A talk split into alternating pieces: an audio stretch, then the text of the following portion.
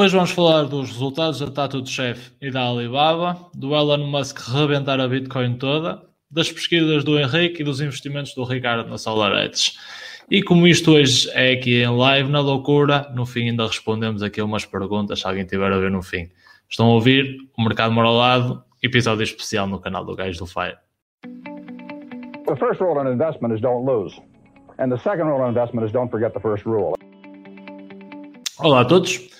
Hoje temos aqui um episódio especial do Mercado Mora ao Lado, em direto no meu canal do YouTube. Isto é aqui para festejar o 25º aniversário, episódio do Mercado Mora ao Lado. Fazemos aqui uma marca especial. Para as pessoas que seguem o meu canal e não seguem o, uh, o Mercado Mora ao Lado ainda, é um podcast que eu tenho aqui com estes meus dois estimados colegas. Uh, onde falamos uh, semanalmente sobre uh, investimentos, sobre, mais recentemente até sobre a nossa carteira que estamos a, a desenvolver com capital real.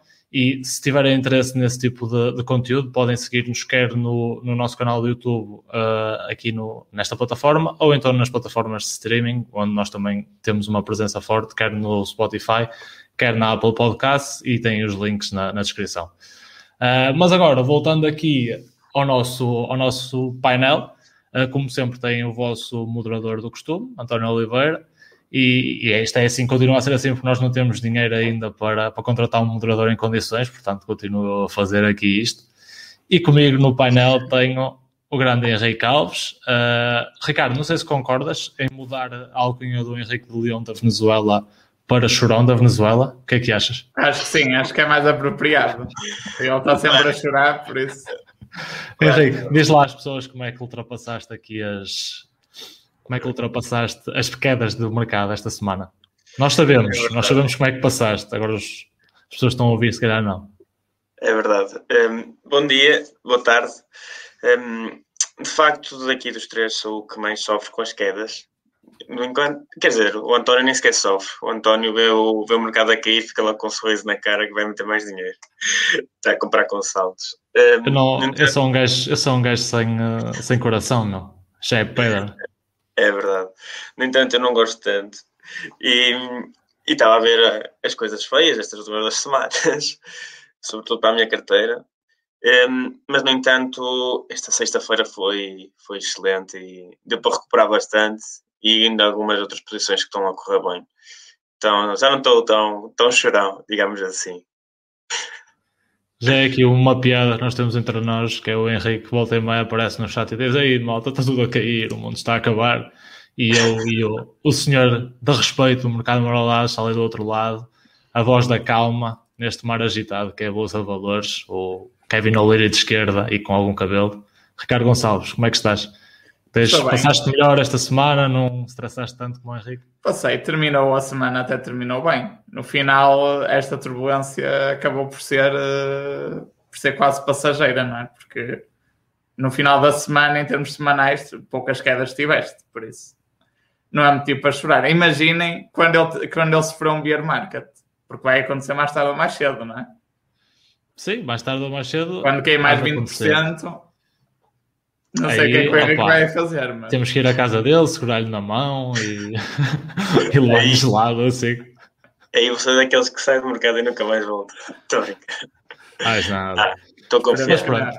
Malta, feitas as apresentações, eh, vamos passar já ao clássico primeiro segmento do programa, onde analisamos a carteira que, que temos na semana passada. Uh, o Henrique, como é normal, a qualquer momento vai começar ali a, a projetar, para quem nos acompanha no YouTube, a nossa carteira e vamos dar o máximo de suporte áudio para, para os ouvintes na, nas plataformas de streaming, porque, porque este, este episódio vai depois passar também nas plataformas do mercado morolado. E uh, já agora, aí está ela. Não sei se concordam com isto ou não, mas acho que nós estragamos completamente o suspense para o final da, do programa, porque nós dizemos logo no início em que é que investimos. Não sei se nós somos uns produtores de conteúdo assim muito bons. Mas pronto, é uma coisa para pensarmos no futuro. Somos aqueles spoilers de fraca qualidade. uh, podem sempre seguir a nossa carteira e ver em direto as nossas movimentações se tiverem uma conta na eToro. Uh, no geral, a corretora é uma porcaria, uh, mas permite que façamos estas brincadeiras. Portanto, obrigado, editor. E atenção, claro que se souber aqui um patrocínio ao barulho, um gajo começa a dizer bem da plataforma, não é?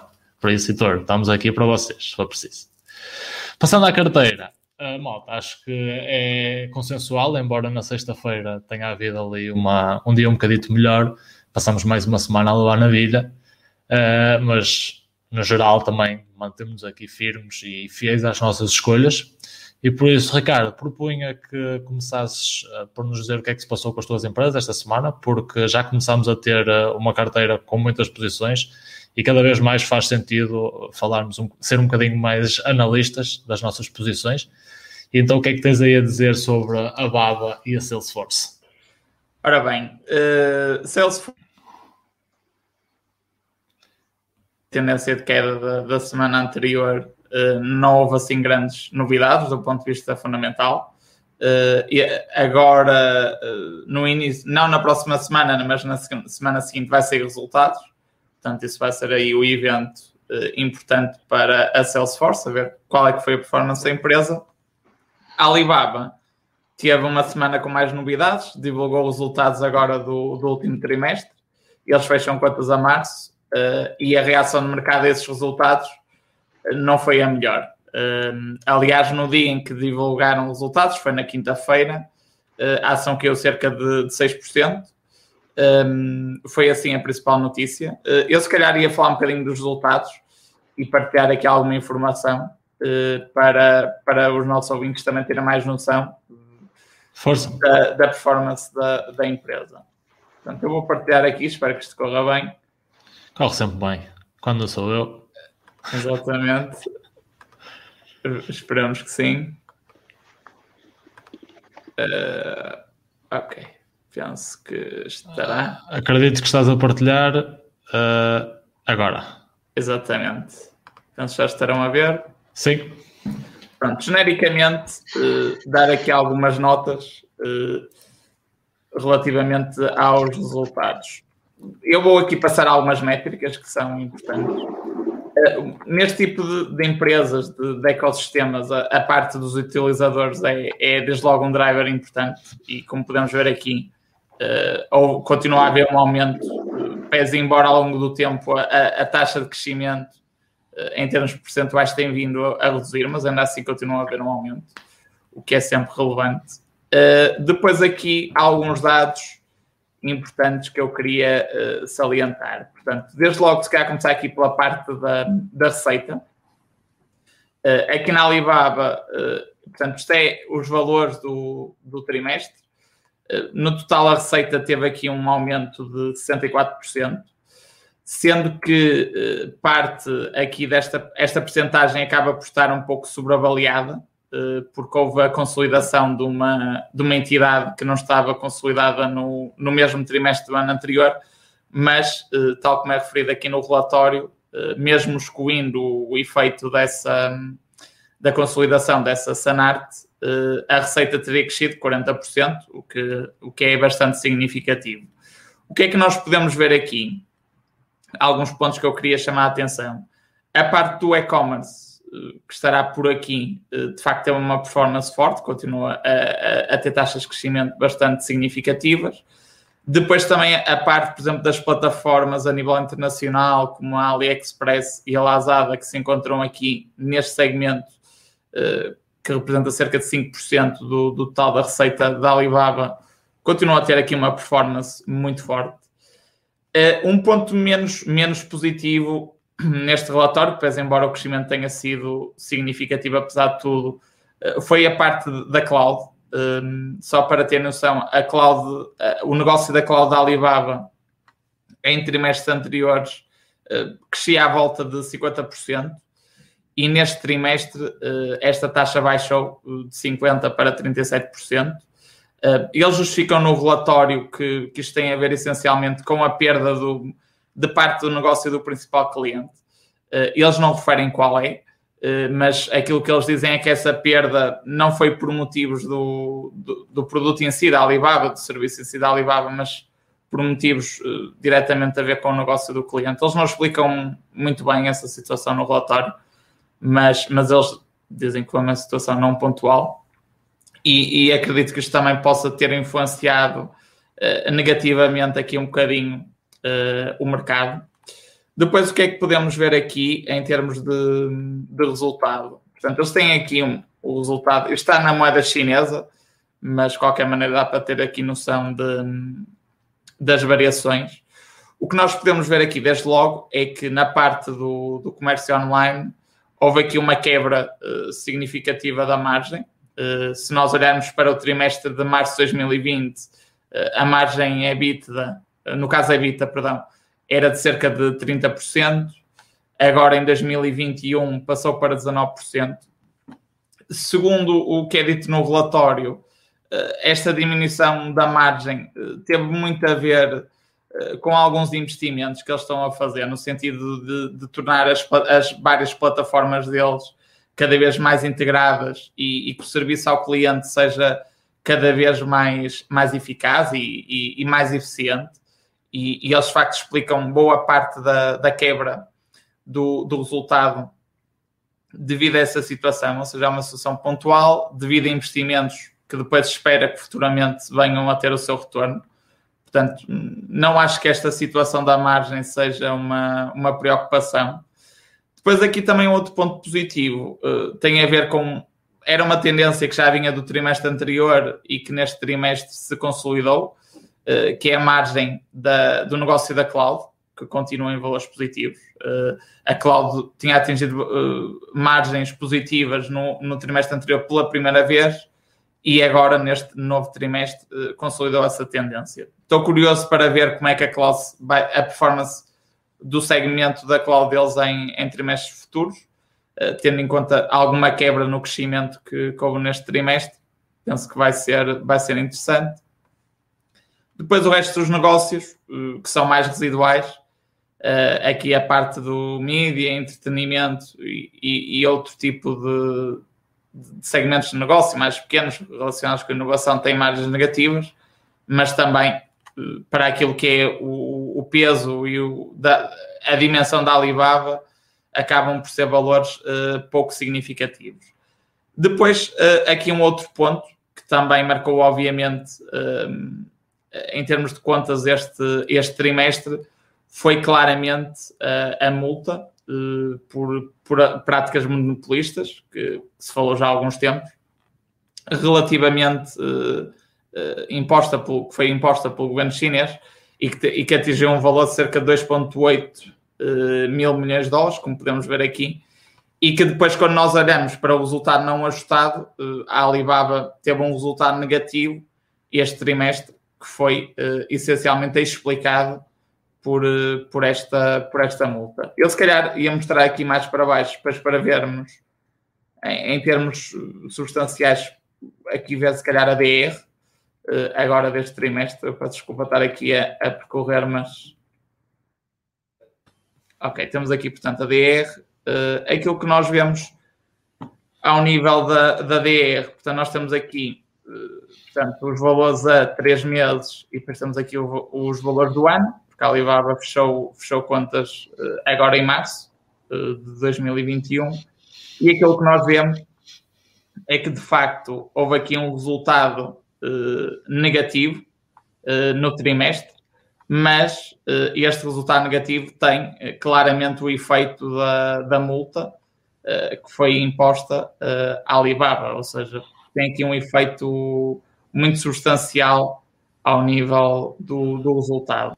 Se nós olharmos depois para um resultado ajustado, que eles fazem aqui o, o ajustamento do, do resultado, é aquilo que podemos ver, aqui temos o balanço, também o balanço é bastante sólido, eh, com uma elevada autonomia financeira, e aquilo que nós podemos ver em termos de, de resultado eh, é que, apesar de tudo, o resultado ajustado continua muito forte, ou seja, se nós olharmos aqui, por exemplo, para aquilo que é o resultado ajustado, considerando estes efeitos eh, pontuais, como a questão da multa, a questão do stock compensation, uh, vemos que o resultado no final do ano em dólares foi de cerca de 30 mil milhões, o que dá um, um P ratio na casa das 20 vezes. A Alibaba está com uma capitalização bolsista na ordem dos 600 mil milhões de, de dólares, o que é de facto bastante, bastante baixo. O ano deles acaba a 31 de março, não é, Ricardo? Exatamente, é isso, exatamente.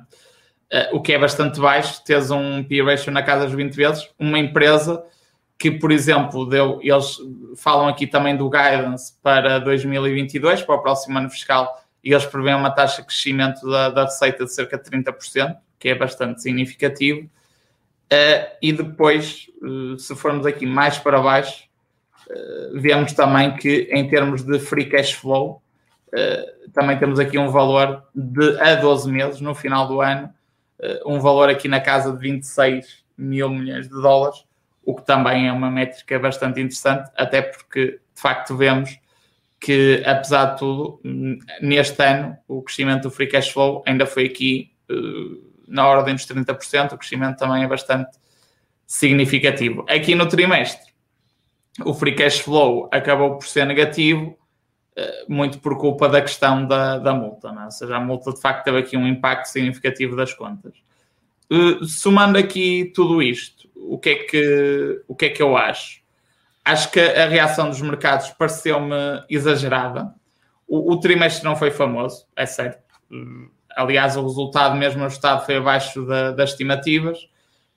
Um, houve aqui alguns efeitos pontuais, como este investimento que eles fizeram nas plataformas que parece que afetou uh, algo o resultado. E se calhar acho que o mercado eventualmente não, não valorizou assim tanto esse investimento que eles estão a fazer. E depois também aqui alguma quebra no crescimento da, da cloud também admito que tenha preocupado um bocadinho o mercado.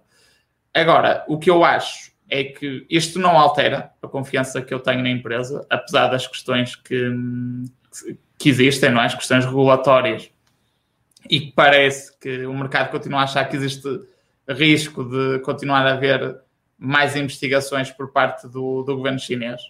Eh, e de facto isso isso poderá acontecer, é certo. Agora, eu acho que é uma empresa que, apesar de tudo, tu nestes resultados, uh, visto que continua a haver crescimento, uh, a empresa continua, cresceu 40% no trimestre e, mesmo em termos anuais, fecharam um ano com um crescimento de 32%, o que é muito significativo numa empresa que já é um monstro. E, e a previsão é que este crescimento vá, vá continuar. E quando falas numa empresa que está com métricas baixas, e eu posso mostrar aqui também, historicamente, se calhar aqui uma outra métrica, só para as pessoas em casa terem noção de, de quanto a Alibaba poderá estar descontada. Eles basicamente estão aqui a ver com, com 5% de cash flow, não é? Deal, de cash flow. Exatamente, exatamente. Basicamente 5%, o que Ou seja, para uma empresa o crescimento é relativamente interessante. Exatamente. Se nós olharmos aqui, por exemplo, para duas métricas que falei há pouco, uh, o price to earnings e também o market cap sobre o free cash flow, o que é que nós vemos? Vemos que, por exemplo, historicamente, eu coloquei aqui a média dos últimos 5 anos, vemos que, de facto, por exemplo, ao nível uh, do P ratio, a média histórica nos últimos 5 anos tem dado aqui na casa das 27 vezes e, por exemplo, a cotação de sexta-feira, estamos aqui com um valor na casa dos 19. E se, e se virmos também o market cap sobre o free cash flow, que acho que é a, métrica mais importante até, vemos que aqui também existe alguma subavaliação, porque a média histórica tem dado aqui na casa dos, das 25 vezes e uh, fechou na passada sexta-feira aqui com um valor perto de, de 21 vezes. Ou seja, o que me parece é que a empresa uh, está descontada. Acho que ter caído 6% no dia eu percebia se estivéssemos a falar de uma ação que estivesse com uma cotação se calhar mais próxima de 300 dólares, e percebia. Agora, numa empresa que já está neste nível de cotação e com este nível de, de fundamentos, sinceramente acho que foi uma reação um pouco exagerada. Esta é a minha opinião.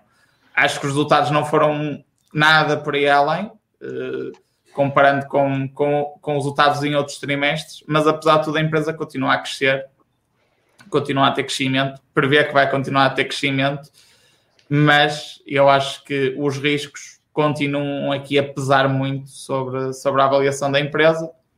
Por isso, eu acho que para haver um desbloqueio de valor, uh, acho que é preciso mais certezas de que com esta multa, o processo regulatório, os processos de investigação do governo chinês vão ficar por aqui. E eu acho que neste momento é, é a grande preocupação do mercado e também não sei se o próprio mercado, ao ver esta alguma diminuição de margem, se também não está preocupado que isto uh, possa ser uma tendência de futuro, porque o governo chinês, apesar de tudo, exigiu alterações no negócio e acredito que possa haver algumas preocupações que, que isso também possa afetar as margens em trimestres futuros. No relatório eles não dão essa indicação, falam apenas de alguns investimentos que fizeram. Mas eles também Exato. são chineses, eles dizem o que Exato. querem dizer. Exatamente. e eles dizem que em termos do, do core commerce, que hum, da, da parte dos marketplaces, que o EBITDA ajustado, a margem EBITDA ajustada foi de 28%, 28%, que vai em linha com o trimestre anterior, por isso acho que temos que aguardar por, por trimestres futuros, mas independentemente disso, eu acho que os resultados não, não justificaram, a meu ver, uma queda assim tão significativa da ação, porque a ação já estava, já estava descontada. E essa é a minha opinião. Olha, eu sendo assim um gajo está a ver uh, Smith fora, porque acompanho aqui, uh, não tenho na minha carteira pessoal, mas tenho aqui, e então vou vendo e vou pensando. E pelo que tu estás a, a dizer, eu acho que é mais pela questão da diminuição das margens e, uh, e, acho que o mercado está com um bocado de medo de que essa diminuição das margens afete depois uh, o, o cash flow.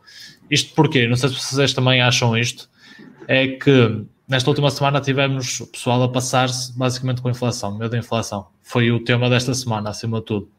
E o que está a passar é que o pessoal, pelo menos uh, no, no, meu entendimento, está a olhar para, para empresas de crescimento e, e a deitá-las fora porque os, os free cash flows futuros uh, são mais distantes e, portanto, vão ser descontados a uma taxa mais alta e então uh, há aqui uma preferência por, por ações com free cash flows mais, mais próximos da data presente.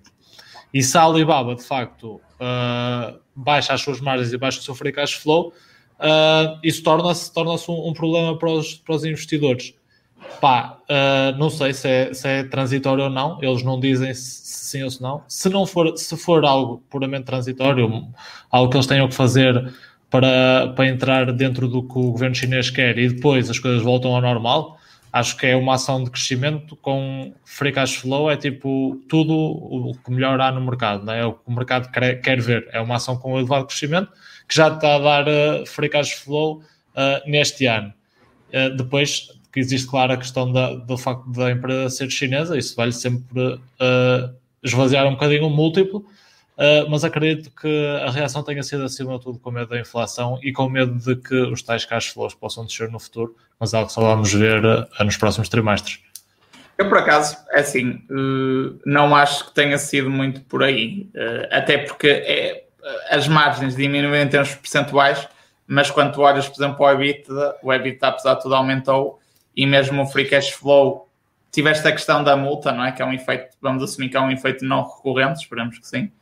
Um, e que também, apesar de tudo, o free cash flow no ano também acabou por crescer. Por isso, mesmo com a questão da multa. Uh, por isso, eu não acho que seja por aí. O que eu acho mais é que me parece possa haver algum receio uh, que esta diminuição de margens uh, possa, em termos percentuais, possa afetar trimestres futuros, porque talvez possa o mercado estar a antecipar que possa haver uma, alguma reestruturação do negócio por esta questão de práticas monopolistas que possa retirar margem uh, ao negócio da Alibaba. Eu acho que é mais por aí. Até porque eu acho é, que. É super complicado perceber, não é? Pois, é isso, é isso. Eu, isso é difícil perceber, porque é assim, eh, não estamos a falar.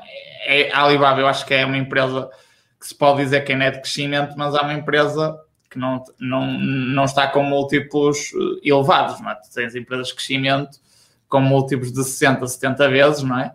E aí, de facto, acho que a questão da inflação tem, tem um peso grande porque, por causa da questão que falaste. No caso da Alibaba, eu acho que é mais a questão regulatória que não há que É? Acho que é mais por aí. E, e, e, o que me parece claramente é que eh, enquanto não houver uma solução para isto, ou enquanto não houver evidência de que isto vai ser resolvido, eu acho que o mercado, o que me pareceu, uh, a reação do mercado foi que houve aqui um. O mercado ficou-se muito na multa e no peso que a multa teve, teve nas contas. Pá, mas isso é uma coisa que já se sabia, não é? A multa já era conhecida e toda a gente sabe quais é são os resultados da Alibaba em trimestre anteriores e já sabia que o peso da multa num trimestre, nos resultados de um trimestre iria ser, ser grande. Por isso, eu acho que por aí não deveria ser surpresa para o mercado. E pareceu-me que o mercado, apesar de tudo, pá, não sei, se calhar assustou-se com os números e pensou, pá, vamos lá ter um bocado de calma, que se os tipos continuam aqui a passar multas, isto não vai correr bem, não é? Por isso, no, geral, que... no geral, o mercado assustou-se em, tudo, em todo lado, não é? Por isso. Exatamente, exatamente. Acaba exatamente. por ser uh, por isso, não sei. normal, não é?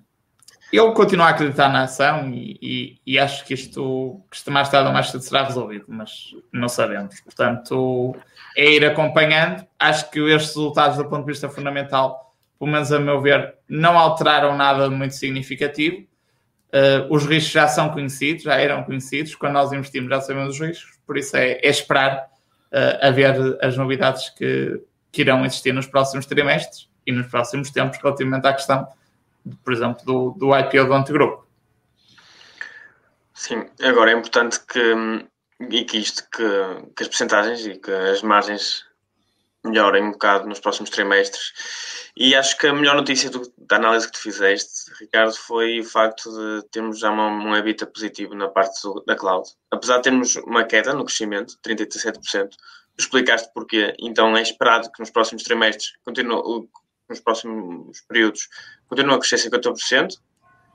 E, e se já tem um EBITDA positivo, nós podemos ver daqui a uns trimestres e daqui a um pouco tempo uma subida drástica, porque as margens nesta área são bastante altas e pode aumentar bastante, pode ajudar bastante os earnings per share. Depois falaste que as outras áreas tinham a Digital Media e Innovation, estava com margens negativas, mas de facto é aquilo que já tínhamos falado, que são áreas tão estão em tanto desenvolvimento que por agora é normal, é o, é, tem que ser assim. Mas acho que mais a longo prazo que a cloud podem vir a ter um bom resultado. E para já é tipo é o que vocês disseram. Estas margens não ajudaram a, a história que está envol, na envolvente da, da, Alibaba e a análise que está em volta da Alibaba e afetou um bocado no curto prazo, mas acho que sim, acho que não mudou o pensamento que tu tinhas e o que eu tenho também a nível pessoal na minha carteira acho que é uma boa empresa. Vamos estar aqui para ver os próximos, os próximos desenvolvimentos nesta história. Mas agora com os, com os updates feitos aqui, quer na Alibaba, eh, quer também noutra empresa do Ricardo, a Salesforce, uh, temos aqui que falar de outras posições da nossa carteira, mais concretamente das tuas posições, Henrique. Uh, tens alguma coisa a dizer da, da nossa grande Amazon e da tua edição da semana passada, a Regeneron? De facto, não há muitas notícias em relação às duas, às posições que tenho. A Amazon continua, fez agora uma parceria com a Tidal para um novo produto para competir com a Apple, para, está a continuar a aumentar a sua rede de, de, de eletrodomésticos associados à, àquela à, à Siri deles, como é que se chama? A Alexa, e continua a aumentar a gama de produtos, isso é muito bom. Um, a Regeneron também não tem grandes notícias. A, a, grande notícia é a nível do mercado. O facto dos Estados Unidos estar em grande crescimento a nível do, de, dos casos da vacinação e, e, as últimas notícias ao nível de que a queda da, da obrigatoriedade do uso de máscara e isso tudo pode afetar se calhar aquele crescimento que eu esperava para o medicamento de, de, contra o Covid. No entanto, ainda estou confiante e mesmo ao nível europeu com as novas, com as novas notícias do, da nova variante da Índia, pode ser que isso seja um, um, um bom catalisador para o crescimento disso, mas em, de forma geral não há grande crescimento. Acho que temos que esperar mais aqui um bocadinho. A Regeneron teve o crescimento da semana passada pelos earnings que foram bons e manteve-se. A, a Amazon teve aqui uma oscilação negativa, eh, já, já acompanhando a da semana passada, manteve aqui a cotação e por culpa desta, desta instabilidade no mercado, mas por enquanto não há nenhuma notícia relevante em relação às duas posições que estão. Sim, senhor. Uh, esperemos então para mais desenvolvimentos no futuro. Uh, por fim, podemos passar à minha parte da carteira. Uh, há algumas posições onde não há muito a apontar. Uma delas é Dropbox depois de uma semana uh, que tivemos a semana passada onde, onde houve resultados que foram relativamente positivos, não há qualquer notícia nova que eu tenha a apontar quanto a esta empresa e não sei se, se concordam, mas acho que, que, no geral investir acaba por ser uh, acaba por ser muito isto, que é compras uma coisa, volta e meia há resultados, há notícias e depois tens que esperar, tens de estar sentado e esperar e, uh, e, acho que isto é o que leva a que seja bem difícil ter sucesso a investir, porque esperar é bastante aborrecido. e nós queremos sempre fazer movimentações e queremos sempre comprar coisas. E, uh, mas é importante também saber que, que temos que aguardar e, e, que só com, com tempo no mercado é que conseguimos ter vagas na nossa carteira, é?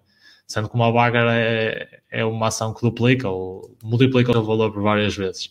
E a Dropbox é muito isso, teve uma ligeira valorização face ao fecho uh, desta, da semana anterior, talvez ainda a, a reagir um bocadinho aos, aos resultados e depois também porque não é uma, da, uma ação que, que tenha que tenha, não é uma ação de crescimento que não tenha cash flow. A, Dropbox tem uma geração de cash flow extremamente forte, uh, tem múltiplos bastante conservadores e tem algum crescimento. E por isso uh, o mercado, quando, quando reagiu uh, esta semana e quando teve esta, esta queda grande, não atacou a Dropbox da mesma maneira que atacou empresas tipo uh, Lemonade, tipo, mesmo a própria Tesla acho que, que levou bastante pancada, outras, outras empresas da, da Katie Wood, da Teladoc, etc. Porque aqui já há de facto cash flows e, e há, uma, há um, um, fim, um fim de linha onde uh, nos próximos 1, 2, 3 anos a empresa vai continuar a gerar cash flow e, uh, e a conseguir uh, remunerar o seu acionista graças a isso. Não sei se querem falar alguma coisa sobre isto antes de passarmos para a grandiosa Vale. Da minha parte, não. Não, pronto. Na Vale é exatamente a mesma coisa, não há mesmo nada de relevante a apontar. A ação caiu um bocadinho face à semana passada, mas continua verde na nossa carteira. E aqui também é, é, sentar e esperar. A minha jogada é uma proteção contra, contra a malandra da inflação que pode aparecer por aí. A dúvida é, e isto também é uma questão que eu vos queria pôr, é se isto é uma inflação transitória, como diz parte da malta, que isto tem a ver com, com as cadeias de fornecimento e com a abertura da economia, ou se isso vai ser uma, uma, uma inflação transitória, como defende o Jerome Powell e outro pessoal da mesma escola, ou, se, estamos a falar de uma inflação por causa do aumento da massa monetária. Aqui acho que se, se trata de uma, de uma inflação por causa da massa monetária, a Vale tendo exploração de metais está protegida. Se for transitória, acredito que também esteja protegida porque tem o cobre e uh, o cobre e o níquel para, para a transição energética são importantes e durante alguns trimestres vai estar a, a imprimir dinheiro se, se, a inflação for, for de curto prazo. Mas gostava de saber a vossa opinião, o que é que vocês acham deste assunto? É um assunto que está aí a correr muita tinta no mercado? Eu, sinceramente, uh, acho que a inflação vai ser transitória. Porque acho, isto também nós já falamos cá num, num, alguns, num, podcast anterior, penso eu, que é, uh, eu acredito, e já se começa a sentir isso nos Estados Unidos, que esta política de estímulos vai ter um reverso da medalha e o reverso da medalha vai ser o aumento de impostos. Eh, e eu acredito que o aumento de impostos, calhar, agora no curto prazo não, não, não será já, mas acredito que à frente o aumento de impostos vai controlar a inflação. E, e eu acredito também que estímulos, que quer em termos orçamentais, quer em, termos monetários, eh, também são, são passageiros. Isto terá um travão grande, diria que muito provavelmente já a partir do início do próximo ano. Por isso, hum, eu a inflação acho que pode, pode ser transitória. Agora, o que eu acho é que hum, as políticas que possam vir a ser feitas para garantir que a inflação é transitória podem ter impactos depois significativos no mercado, nos mercados financeiros, porque acredito que isso poderá levar ao aumento de taxas de juro e, e, sabemos bem que o aumento de taxas de juro uh, depois tem impacto ao nível da avaliação das empresas, não é? Porque irás aumentar a taxa de desconto e diminuir o, o fair value das empresas. Por isso eu acho que a inflação uh, será, será um efeito transitório. Agora, as medidas para garantir que, que ela é transitória é que poderão ter impactos uh, mais significativos nos mercados financeiros e de facto nós já temos assistido ao nível das bonds um aumento das, das taxas de juros. Acho que pode ser um efeito e uma situação que possa continuar, e isso, obviamente, que terá, terá impactos uh, depois ao nível dos mercados financeiros. Muito sinceramente, esta é a minha maior preocupação, para ser sincero. Acho que é interessante o que estás a dizer, Ricardo, e sim, acho que pelo menos durante este ano a Fed vai deixar, vai se preocupar com o crescimento económico e não com, com manter a taxa de juro. Mas depois, isso já a partir do início do próximo ano, elas vão procurar ativamente controlar a taxa de juro. E, e isso pode, se calhar, afetar um, um bocado a Vale, a nível do, do preço do ferro. Isso tudo podem voltar a, a preços mais. a estabilizar mais um bocado. Uh, no entanto, é aproveitar o curto prazo e aproveitar que, hum, que, este, que esta matéria-prima tem crescido muito, muito no, desde o início do ano. O ferro, sobretudo, pelo menos o que eu vi mais recentemente, tem, sido, tem tido um crescimento significativo e isso é bom. O cobre, o cobre também está agressivo. Exato, isso é muito bom para, para a Vale e para, para as margens da Vale. Uh, no entanto, acho que sim, acho que sou, sigo mais na ótica do Ricardo, acho que já para o final do ano, início do próximo ano, vai haver um controle mais agressivo em relação à, inflação e podemos ter outras consequências no mercado, sim, mas a inflação acho que vai estar mais controlada. No entanto, estamos aqui, acho que vamos ter uns meses pela frente em que a, a inflação vai ser forte e vai, e vai afetar bastante o preço destas matérias-primas. Pois, eu, eu aí estou um bocadinho mais no meio da ponte, porque eu acho que yeah, acho que vamos, tivemos uma política expansionista gigante quer monetária, quer agora, pelo menos nos Estados Unidos, uh, governamental. Uh, mas uh, o, que me, o, que me, deixa confuso e eu não, não tenho resposta para isso é: ok, na minha mente, eu acho que a inflação vai disparar e o Banco Central vai puxar o gatilho da, da taxa de juro para controlar aquilo. Mas se, mas se o Banco Central, a Fed neste caso, fizer isso nos Estados Unidos, uh, os Estados Unidos, o governo federal não tem como lidar com a dívida. Uh, o, o, governo dos Estados Unidos não aguenta uh, taxas de juro na casa dos 3, 4%, uh, 5%, 6% nos próximos anos, porque aquela dívida é, é absolutamente brutal. E uh, isso deixa-me com muitas questões e não tenho resposta para, para isto. Um, por isso é que também fiz este investimento naval, uh, quer aqui, quer na minha carteira pessoal. Uh, e sinceramente não sei qual é, que, qual é que vai ser a resposta. Acho que é uma das narrativas que temos que acompanhar no futuro e acho que isto pode trazer muitas oportunidades a nível de, de curto prazo para entrar em, em, posições que nós queiramos mesmo, porque vai haver volatilidade, como já vimos esta semana, vai continuar a acontecer no futuro, vamos ter semanas assim, uh, e portanto o que eu diria se calhar aos nossos espectadores que, que têm interesse em, em, investir é se calhar ter umas, umas balas aí de lado preparadas para disparar, porque podem aparecer aí oportunidades. Sim, eu, eu assim, acho, acho que a taxa de juros não vai para esses níveis, não pode ir. É como disseste, não, não é confortável. Uh, tu, por exemplo, agora na, nos Estados Unidos e, e, na Europa, de repente as taxas de juros diretoras passarem para 2, 3%, não é? Uh, porque, porque isso de facto ia criar muito incumprimento de crédito, porque uma coisa é tu pagares uh, a prestação da casa, por exemplo, a com uma Euribor a zero, não é? Ou negativa, no caso até está negativa atualmente, ou, ou pagares uh, com uma Euribor de 2, 3%, não é? Ou seja, uh, a, a, tua prestação iria subir de forma gigantesca. Portanto, eu não acredito que, que isso vai acontecer. Agora, acredito que de facto vai haver um, um apertado cinto ao nível da, da emissão de, de massa monetária e depois vamos ver qual é que será o efeito nisso ao nível das taxas de juros das, das bonds. Portanto, eu, eu acho que de facto vai ser aqui uma equação difícil. Uh, concordo com o que, o que disseste. Agora, uh, eu acho que se calhar vamos ter que chegar aqui a um, a um meio termo. Uh, e também aquilo que eu acredito que, que aconteceu, em alguns casos, é que, principalmente na Europa e nos Estados Unidos, acho também o mesmo. Ou seja, muitos, do, muitos dos estímulos que foram dados uh, foram no sentido de garantir às pessoas que elas mantivessem o mesmo nível de rendimento, não é? Ou seja, foi muito nesse sentido. As políticas foram muito viradas para esse sentido, não para, para se fazer obras públicas, para se aumentar rendimentos, para as pessoas depois consumirem, consumirem e depois gerar inflação. Ou seja, eu acho que de facto houve um aumento dos estímulos muito nesta ótica de manter rendimentos. Uh, e acho que essa foi a, a, prioridade. E eu acho que nesse sentido, se para a frente não, não tivesse uma política de estímulos, acho que apesar de tudo pode ser que a inflação não chega a níveis, a níveis preocupantes.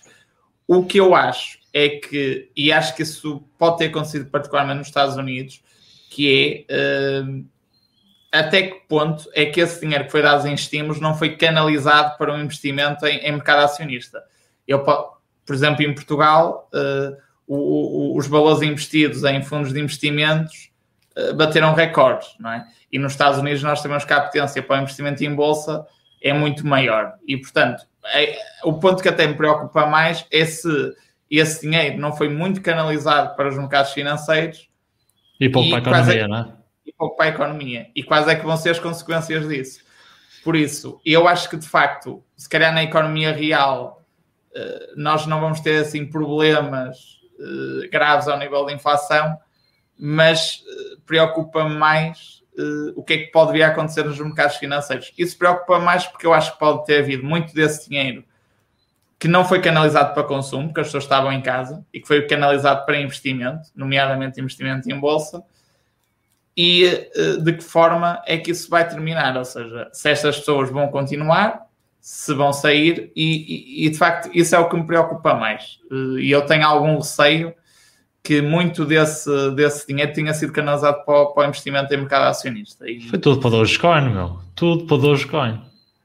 Exatamente. E, e aliás, havia, havia movimentos, acho que era no Reddit do, do Wall Street Bets, para investir lá o cheque do, do governo americano, aquele cheque que eles dão, não sei se era mil dólares ou dois mil, já não me lembro do valor mas para investir na GameStop e coisas desse género, não é? Sim, sim, sim, completamente. Opa, e, eu acho que de facto, para mim, isso preocupa muito, porque eu acho que a inflação não sei se vai ter uh, assim tanto, tanto efeito, porque eu acho que lá está, a política, quer orçamental, quer mesmo monetária, foi mais no sentido de assegurar a manutenção de rendimentos. E, e, isso foi uma coisa transitória, acredito que isso não, não vai ter grande, grande impacto. Agora, a questão é, é a continuação destes estímulos e, e, e, há que também saber meter um travão a isso, é? no, no momento em que, em, que, em que ser realmente necessário. E temos que nos deixar de merdas e começar a, a pagar o que devemos, não é?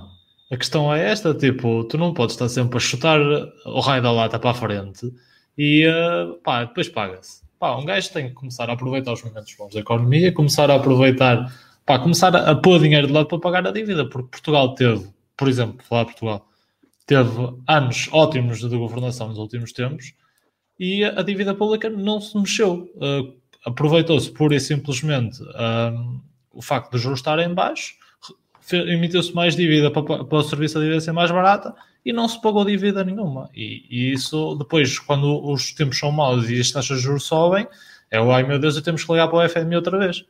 E, e isso é, é, é, terrível, não é? E questionam como é vai ser no futuro. Eu aí vou puxar um bocadinho a minha costela de esquerda e vou, se calhar, eh, não é defender o governo, mas acho que apesar de tudo, eh, nos últimos anos de Portugal, se calhar chegamos a uma posição em termos orçamentais que infelizmente não era normal nós termos.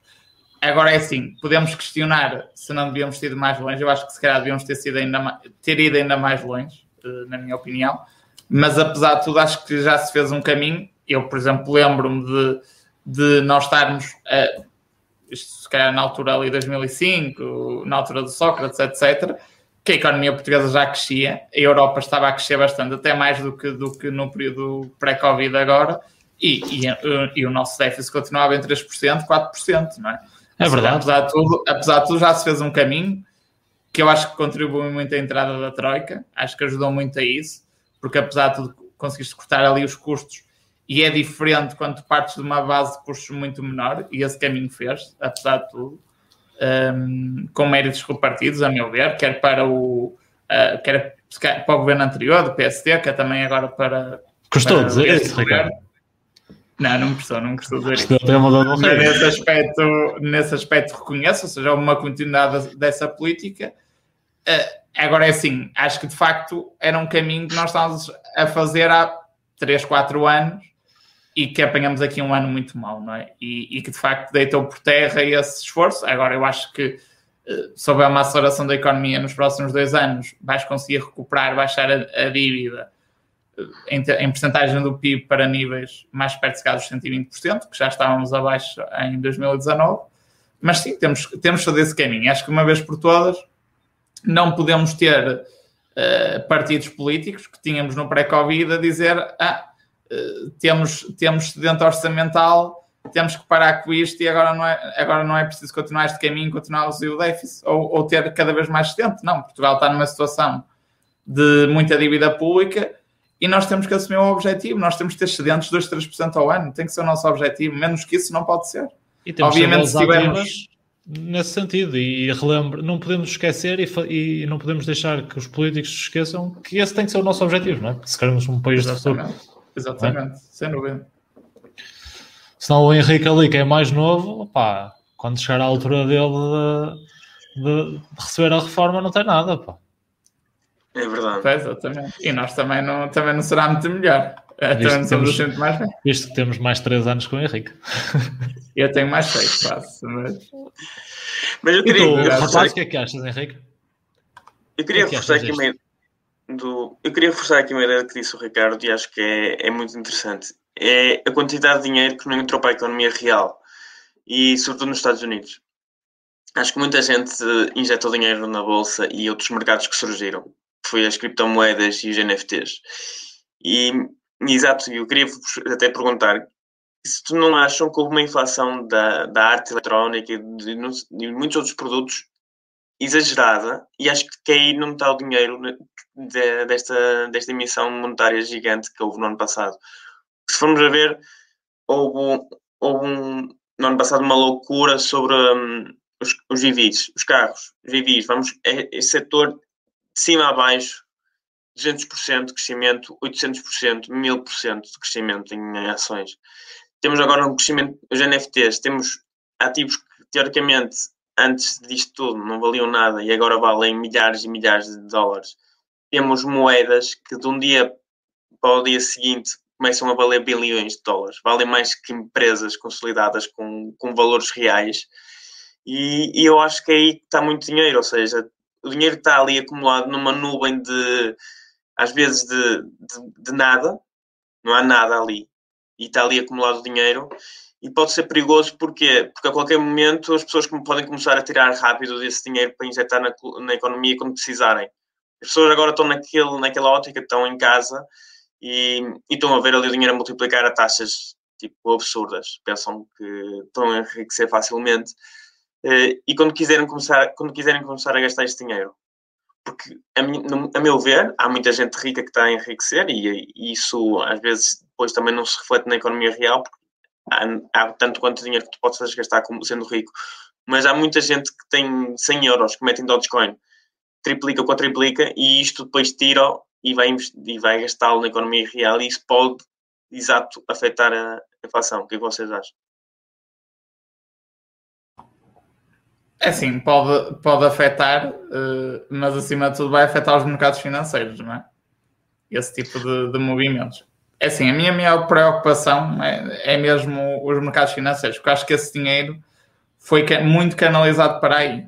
Uh, mas percebo o que estás a dizer. E, e, pode acontecer, não é? Uma pessoa não sabe. É, isto em economia é muito difícil adivinhar o futuro, não é? É isso. É isso. e pode acontecer isso. Não, não digo que não, mas, mas se isso acontecer é o pior dos dois mundos. Porque vais ter os mercados financeiros a arrebentar e vais ter a economia real a arrebentar também, não é? Esperamos que não aconteça isso. Mas... mas de facto vejo aqui muito difícil este, esta quantidade de dinheiro gigante que tem em NFTs, esta quantidade de dinheiro gigante que tem em criptomoedas. Não estou a falar mal de todas as criptomoedas, mas tipo, há uma grande parte que não vale nada, não é? E começando pelo Dogecoin, ou seja, não tem valor e não tem sentido, não tem futuro, acho eu. Pelo menos posso estar muito, mas muito enganado e até espero que sim. Mas a qualquer momento este dinheiro vai ter que sair de lá. E os primeiros a tirar o dinheiro, ou seja, acho que vai, ser, vai haver uma queda destas, destas ações e destas, destes, destes mercados. Pelo menos não há níveis de especulação gigantes e isso pode, sabe, pode trazer semanas e semanas de turbulência para os mercados financeiros. Uh, sim, a questão, a questão é, é a seguinte, na minha opinião. Uh, acima de tudo, o que devemos fazer para, para evitar esse, esses problemas futuros é, é, procurar empresas que estejam corretamente avaliadas, que tenham uh, perspectivas de cash flow sólidas no futuro e avaliações sólidas. Se fizermos isso, à, à partida estamos protegidos, não é? Uh, e com este discurso, acho que vamos fazer a ponte para, para a próxima parte da, da carteira, não é? Que é a minha última posição. Estamos aqui a bater nas criptomoedas e de facto tenho, tenho aqui uma na minha parte da carteira. E esta semana houve muita coisa a dizer uh, quanto à Bitcoin. Uh, em suma, o Elon Musk deixou-me bem com as brincadeiras dele. A Bitcoin sofreu aqui uma queda bastante expressiva porque, porque aí o mágico das criptomoedas veio dizer que afinal já não aceita pagamentos com, com Bitcoin na Tesla e, mas mesmo assim disse que não ia vender os seus 1,5 bilhões de dólares em Bitcoin, que agora com certeza já serão bastante menos. Um, as preocupações que ele fala são, acima de tudo, pelo que ele diz, de cariz eh, ambiental, uma vez que, que o Elon Musk diz que muita da a maior parte, na verdade, da mineração de Bitcoin é alimentada energeticamente por carvão na China, uh, e que ele diz que não, não pode compactuar com, com este tipo de práticas que destroem o meio ambiente. Uh, só fazer aqui uma, uma ressalva rápida para quem não sabe como é que funciona uh, a Bitcoin. Uh, a rede é alimentada por pessoas que colocam os seus computadores ao serviço dela. Neste momento a rede já tem, já tem uma complexidade tal que um computador simples já é muito pouco efetivo, ou seja, tens de ter computadores ou pelo menos torres de computadores bastante poderosas para conseguires estar a contribuir para a cadeia e receber, e receber dinheiro com isso, ou receber Bitcoin neste caso. E estes, estes mineradores, que é assim que se chama estas pessoas, garantem que as interações da rede de blocos, eles garantem que o próximo bloco entra, a próxima interação é completada. Um, e isso, para isso acontecer, a rede dá-lhes problemas matemáticos que são altamente complexos, Uh, esses mineradores resolvem esses problemas com a capacidade dos computadores e o primeiro a resolver ganha a corrida e é recompensada com nova Bitcoin. E chama-se Proof of Work. E a Proof of Work basicamente garante que toda a gente uh, que está na rede tenta resolver aqueles problemas, garante que o que aconteceu foi verdade na interação anterior um, e, e, garante que há integridade na cadeia. Uh, e, uh, e garante que a transação é feita, ou seja, há ali um, auto, há um autovigiamento de, das coisas. Uh, e, a, e esta, estas pessoas que ganham a corrida recebem um bocadinho mais de Bitcoin, uh, é chamada mineração até chegarmos às tais 22 milhões de Bitcoins e a partir daí eles vão começar a receber de outra maneira. Mas isso só vai acontecer lá para 2044, acho eu, se não me engano. Mas os meus pensamentos sobre isso são que, em primeiro lugar, uh, acho que é uma treta do caraças do Elon Musk, porque se tu compras 1.5 bilhões de dólares de alguma coisa, digo eu que é tipo 20% do dinheiro que tens no balanço, primeiro tu estudas aquela porcaria a fundo. É 1.5 bilhões estamos aqui a falar, não venham com tretas, que o Elon Musk leu um artigo do Wall Street Journal a semana passada e percebeu, ah pá, afinal, isto aqui gasta eletricidade na China, e eles, ah pá, estes gajos lá é só a carvão. É, isto é uma treta do caraças uh, porque toda a gente sabe como é que é, como é que aquilo é feito na China. Isto para mim é um joguinho de poder uh, com a China e, e, acima de tudo é, é badalho que isso do Elon Musk, porque ele sabia as regras do jogo desde o princípio, estava-se a borrifar para isso e por interesse pessoal tomou decisões no passado e agora, de novo, por razões pessoais, faz, uh, faz toma esta decisão uh, aqui isto, com certeza que há aqui bastantes jogos de poder na, por trás que nós não estamos a, ainda a atingir.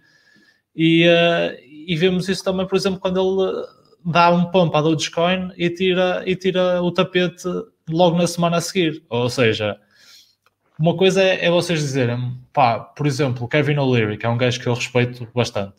Kevin O'Leary começou a investir em Bitcoin, mas desde o primeiro segundo que ele começou a investir em Bitcoin, que eu ouço o homem dizer que só compra Bitcoin, que foi ele que minerou com as equipas dele, ou com empresas que ele comprou, etc., ou, ou que ele financiou, que de alguma forma ele consiga ter um track record da Bitcoin e perceber que aquilo veio de origem limpa. E ok, isso aí é uma posição de valor. Agora, o Elon Musk fazendo isto, uh, sinceramente, não, não vejo que, que, tenha qualquer tipo de valores pessoais ou, ou, de acreditar ou não. Isto são motivos dele pessoais que eu acho que é, é manipulação de mercado e, e badalho que isso. Uh, a verdade é que ele está sempre a dizer uma coisa e o seu contrário. Eu gostava um bocadinho de saber a vossa opinião. O que é que vocês acham? Se ele está aqui a trollar o pessoal, se ele anda a ganhar dinheiro com esta brincadeira, com as Dogecoins, com os Bitcoins, ou se ele é mesmo todo só, se é mesmo a full. Eu, eu se calhar posso começar, e até porque ontem estive a reclamar contigo Ricardo, eu, de facto, acho que o Elon Musk tem, um, tem problemas psicológicos. O gajo tem um, comple tem um complexo de superioridade, tem um ego gigante e tem muita coisa que afeta ali aquela cabecinha. Não estou a dizer que ele não é um gênio, é um gênio, mas como todos os génios, têm problemas. E o gajo é louco. E, e eu aposto, e digo-te, eu se estivesse na posição dele era capaz de fazer a mesma coisa. Mas o facto de ele, com um tweet, manipular os, os mercados em 10%, ou mais a nível da Bitcoin, é tipo, para ele é, um, é, é tipo só de rir e eu, eu tinha dito, eu tinha-vos dito ontem que esperava que se fizesse uma investigação para ver se ele não está a fazer tipo mesmo manipulação para ganhos pessoais. Mas acho que é, é horrível o que ele anda a fazer. E tipo, quer dizer, lê este relatório na semana seguinte, na segunda-feira, diz, ah, já não quero Bitcoin, mas tipo, na segunda-feira me põe o tweet de eh, o que é que vocês acham se a Tesla aceitar Dogecoin? Quer dizer, tipo, nem passa pelo Ethereum que tem algum fundamento, não é? Como Bitcoin. Dentro das criptomoedas temos duas que são interessantes, que é Ethereum e Bitcoin. Não, vamos logo para aquela que é um meme, que é minerada onde? Nos Estados Unidos e sabe-se lá onde. E os Estados Unidos também têm uma eficiência energética absurda, por amor de Deus, não é? Este gajo está e tipo, quem compra um ponto tal bilhões como uma empresa sabe o que é que é a moeda ou não sabe. E sabe como é que aquilo é gerado e as consequências disso tudo. E agora vem com esta desculpa de que eficiência, de, os problemas ambientais isso tudo, por amor de Deus. Que é, não vai vender carros na China porque os consumidores vão também utilizar eh, energia a nível de carvão?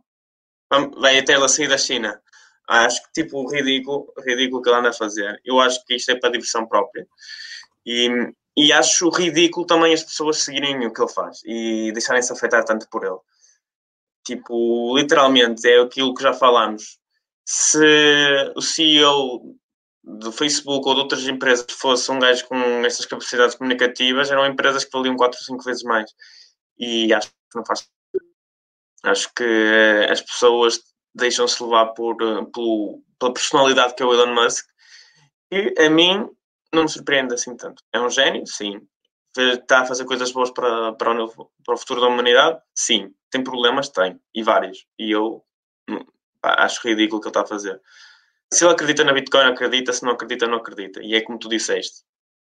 É, há outros investidores que, quando acreditam numa coisa, persistem naquilo. E também falamos os que não acreditam, que é como como o velhinho que nós tanto gostamos. Ajuda-me aqui, que sou mau nome. Charlie Munger ou Warren Buffett? Os dois, os dois. Esses dois velhinhos, tipo, é, estão mal com nomes, estou com brancas, mas de facto esses dois velhinhos dizem que não acreditam e nunca meteram lá os pés. Ou seja, ou és, ou acreditas ou não acreditas. E, e se estás a meio termo, não vens aqui criar especulação nem, nem nada disto. Acho que acho que é ridículo. Mas pronto, é a minha posição. Olha, por exemplo, aqui o que o Pedro diz: como é que as empresas chinesas que produzem baterias para a Tesla funcionam? É igual, não é? é foi o que tu também disseste, Henrique. Tipo, vais deixar de vender carros elétricos na China porque afinal funcionam a carvão. Não, mano, tipo, é o que tu dizes, o gajo tem problemas, mano. Não. Sim, é, eu também concordo com você. a, produção, a produção a nível mundial, neste momento, de Teslas, em grande parte agora é a China, porque vimos que os Estados Unidos não tinham capacidade para a procura que havia, criou aquelas mega factories em, na China em, do nada, crescimento tipo, nem é natural, a crescer, a crescer, a crescer, a produzir como tudo. Carros que tiver, tiveram problemas incendiavam. Pergunta-lhe se os carros que ele fazia na China e, e estão a incendiar é bom para o ambiente também e pergunta-lhe se, se não é ridículo o que ele diz. Mas pronto, é o que ele diz. É, mas isto já, já é normal. Se tu vais vendo os tweets dele, ele semana semana a semana está sempre a contradizer-se e a mudar de opinião. Mas pronto. Mas há um endeusamento da personalidade e há um culto da personalidade muito grande que lhe permite fazer isso. Por exemplo, o Marcelo aqui é igual. O Marcelo em Portugal também diz uma coisa de manhã e uma coisa à tarde. Mas tem um culto da personalidade gigantesco e, e, e ninguém, tipo, ninguém liga com o Elon Musk é igual, meu. ele diz o que quiser e o pessoal continua a achá-lo brilhante. Mas pronto, opá, é o que é. Diz Ricardo. Não, estava a dizer, olha, agora deste uma excelente ideia. Se calhar a solução para a nossa bolsa era pôr o Marcelo a fazer tweets e investir em bolsa. Ia dizer que comprou isto e aquilo. Se calhar ia resultar. O, Acho que seria uma excelente solução. No passado já fez isso, mas foi para enterrar a bolsa. Com a brincadeira do baixo. Mas, mas talvez, talvez fosse uma excelente fosse uma boa isso. solução. É assim, acho que não há muito para dizer. Acho que na volta do nosso do Elon Musk, acho que de facto é ridículo. Eu acho que ele é só um gajo aleatório que, que gosta de, de brincar. Não é? eu, acho, eu acho que ele, sinceramente, ele diverte-se a fazer estas coisas. E acredito que ninguém ganhe dinheiro com isto, mas acho que ele gosta de ver sangue no mercado e gosta de ver aí meia dúzia de totós a lixarem-se à grande. Por isso, eu... acho que é um bocado por aí. Mas é, mas é a minha percepção. É, também por acaso aí na, na, parte das, das criptomoedas eu acho que é isso mesmo. É ele uh, a armar o cão pesado uh, e uh, com a Bitcoin agora sinceramente eu nem consigo perceber, porque ele agora, uma coisa é com a Dogecoin, tu estás a, a fazer, opá, a gozar, estás a gozar com o pessoal. Sim. Outra coisa é quando tens 1.5 bilhões no balanço da tua empresa, não é? Que tu és CEO, onde tu tens mais dinheiro, já, aí já, onde tens é responsabilidades. É Agora, não sei é, o que é que ele andou a fazer nos últimos tempos, é, é essas bitcoins que tinha no balanço, não é? Pá, eu, eu li um artigo no outro dia que, que dizia que isto aqui era um, uma, uma movimentação de um jogo de xadrez a 4K. E acho que é isso, tipo, nós não estamos a conseguir atingir o que é que ele quer com, com esta movimentação. Opa, se calhar no futuro vamos perceber é, depois que... nós não sabemos é se ele pode ter vendido parte e agora quer entrar novamente e fazer mais uma Porque acho que um, eu não vi os resultados da Tesla, mas tenho a ideia que eles ainda tiveram bastantes mais-valias com, com venderam, a venderam, de, de bitcoins, venderam, por isso. Venderam, pode ser uma jogada desse género, não é? E aí se for aí que já é mais grave a coisa. Pois, Pá, eu, eu, tem que abrir os olhos. Eu não sei quanto a vocês, mas tipo, a mim parece-me que há muita gente que tem na carteira deles Tesla e, e criptomoedas. E tem, e tem um Twitter que seguem o Elon Musk e mais nada. E eu acho que isto é ridículo porque ele já não conseguiu fazer um crescimento da ação contra a natura, não é? Porque o crescimento da, da, da ação da Tesla estava tipo absurdo e a avaliação estava absurda. Eu acho que ele de facto pode ser isso, ou seja, ele já não consegue canalizar mais dinheiro no mercado para a, para a empresa e, e vê aqui as criptomoedas como, como uma fonte.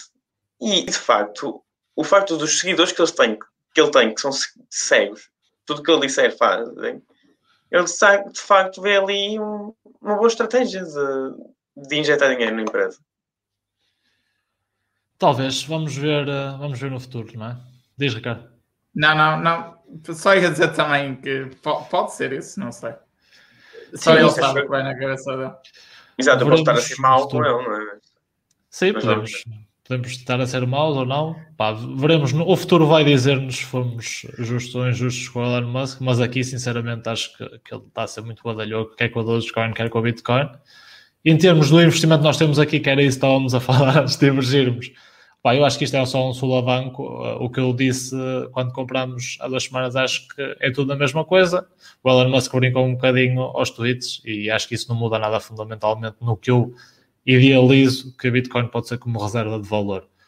Uh, mas passando uh, agora ao próximo, ao próximo tema aqui na nossa ordem de festas, é Tatu de Chefe, que é a nossa posição conjunta. Tatu de Chefe apresentou resultados esta semana.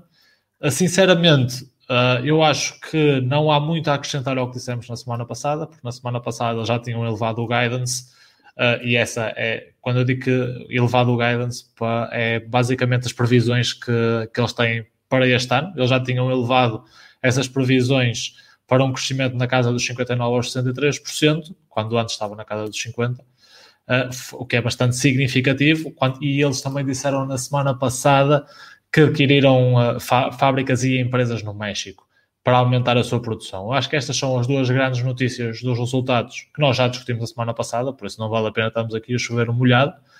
Quanto aos resultados em si, uh, ok, houve aqui uh, 59% de, de, aumento no, do ano para o outro, em termos de vendas. Uh, de facto, a marca está tudo chefe também está a crescer dentro da, das vendas da empresa bastante. As margens baixaram um bocadinho.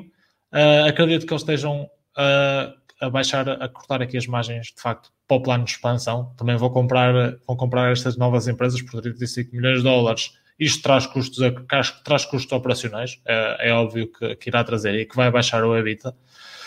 Por isso, vamos ter mais crescimento este ano, o EBITDA vai descer um bocadinho, mas sinceramente aqui neste investimento nós não estamos à espera de um retorno uh, a um ano, é um, é um crescimento uh, a longo prazo que nós antevemos aqui e, uh, e, basicamente, basicamente é isso. Acho que os resultados só confirmaram o que temos vindo a dizer e agora é sentar e esperar mais um trimestre até, até isto foi em maio, mais ou menos em agosto teremos mais novas notícias. O que é que acharam?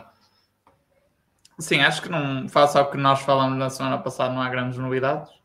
Já sabia este, este aumentar do guidance.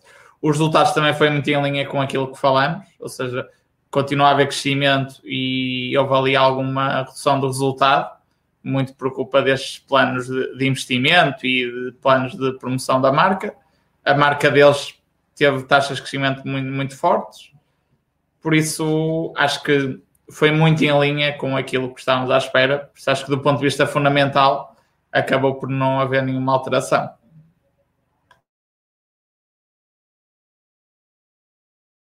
Não tenho muito a acrescentar. De facto, hum, acho que já falamos várias vezes aqui, o que nós queremos desta ação é crescimento e é isso que ela está a fazer.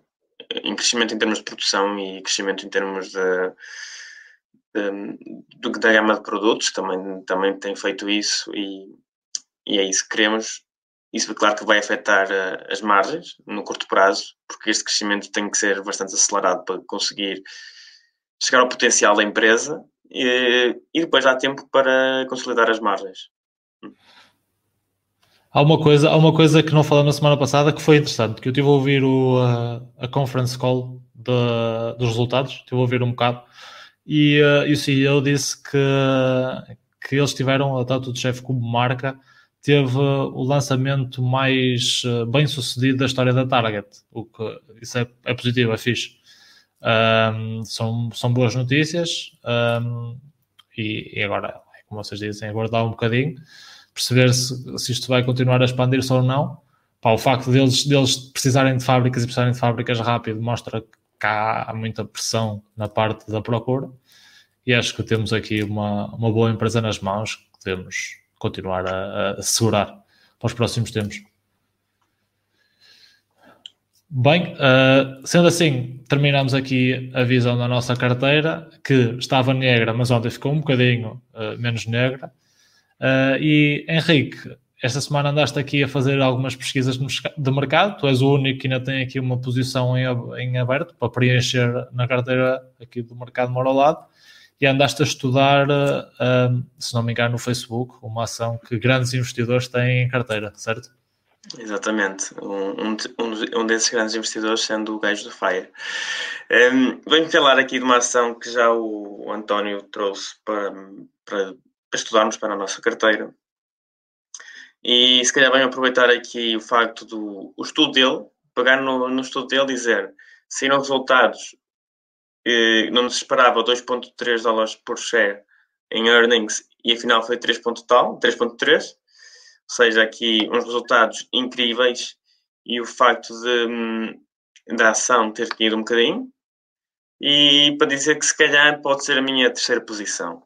Acho que a empresa soltou uns, revenue, uns resultados muito bons e hum, continua a crescer às taxas que nós tínhamos falado já da última vez.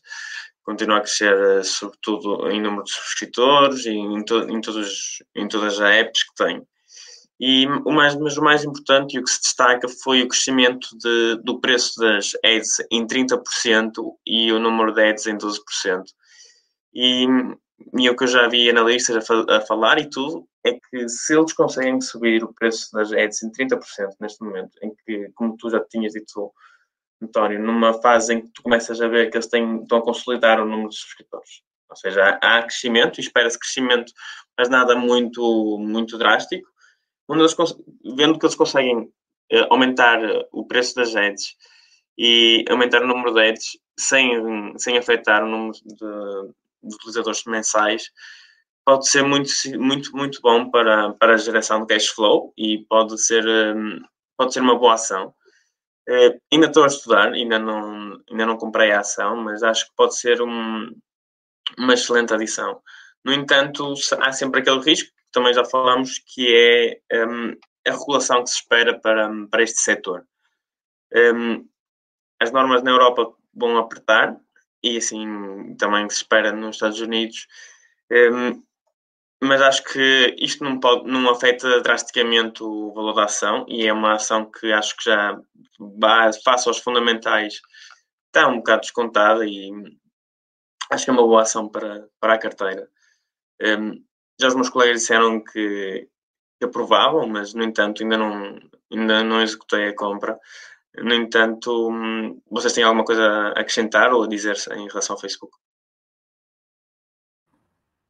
Da minha parte, não tenho. Já, já falamos aqui, o António já tinha trazido a ação uh, anteriormente. Acho que estas quedas dos últimos dias podem pode ter aberto uma oportunidade em termos de valor, mas, mas de resto a minha análise vai muito ao encontro do que, do que disseste. Uh, já sabes, a minha opinião, uh, a minha maior posição no, no meu portfólio pessoal. Esta semana comprei uma ação do Facebook, mais por isso ainda é mais uh, a primeira posição de forma mais destacada. E pá, acho que de facto, quando, quando aproximou ali dos 300 dólares, outra vez abriu uma janela de valor interessante. Pá, mas acho que fazes bem, fazes bem em tomar o teu tempo, estudar. Não sabemos o que é que, o que, é que vai acontecer nas próximas semanas. Vai haver mais volatilidade ou não, se, o que é que vai acontecer. E acho que fazes bem em, em aguardar, porque de facto nós já não temos mais capital disponível. És tu o único que tens e, e podes depois aproveitar uma oportunidade melhor no futuro. Acho que fizeste bem, é aguardar. Já sabes que tens a minha aprovação para essa ação, por isso, para a semana temos mais novidades quanto a isto. Também estou a esperar um bocado mais por aquilo que já tínhamos falado na semana passada, que era importante ter um, posições mais uh, menos voláteis e se calhar menos tech na nossa carteira. Um, no entanto, acho, como tu disseste, e, como, e, isso prova que se tu investes na tua carteira pessoal é porque é, porque é um excelente investimento. E claro, aqui o Gajo tem, tem sempre grandes tips. Obviamente. No entanto, é isso. Acho que é uma excelente ação, está barata e vamos ver como é que como, é que como é que se comporta no início, no início da próxima semana. Se portar bem e, e, reduzir se calhar um bocadinho mais, posso comprar, eh, continuar os meus estudos e continuar a analisar e posso, se calhar pode ser a minha última posição. Uh, quem uh, já teve a certeza de puxar o gatilho foi ali o nosso Ricardo.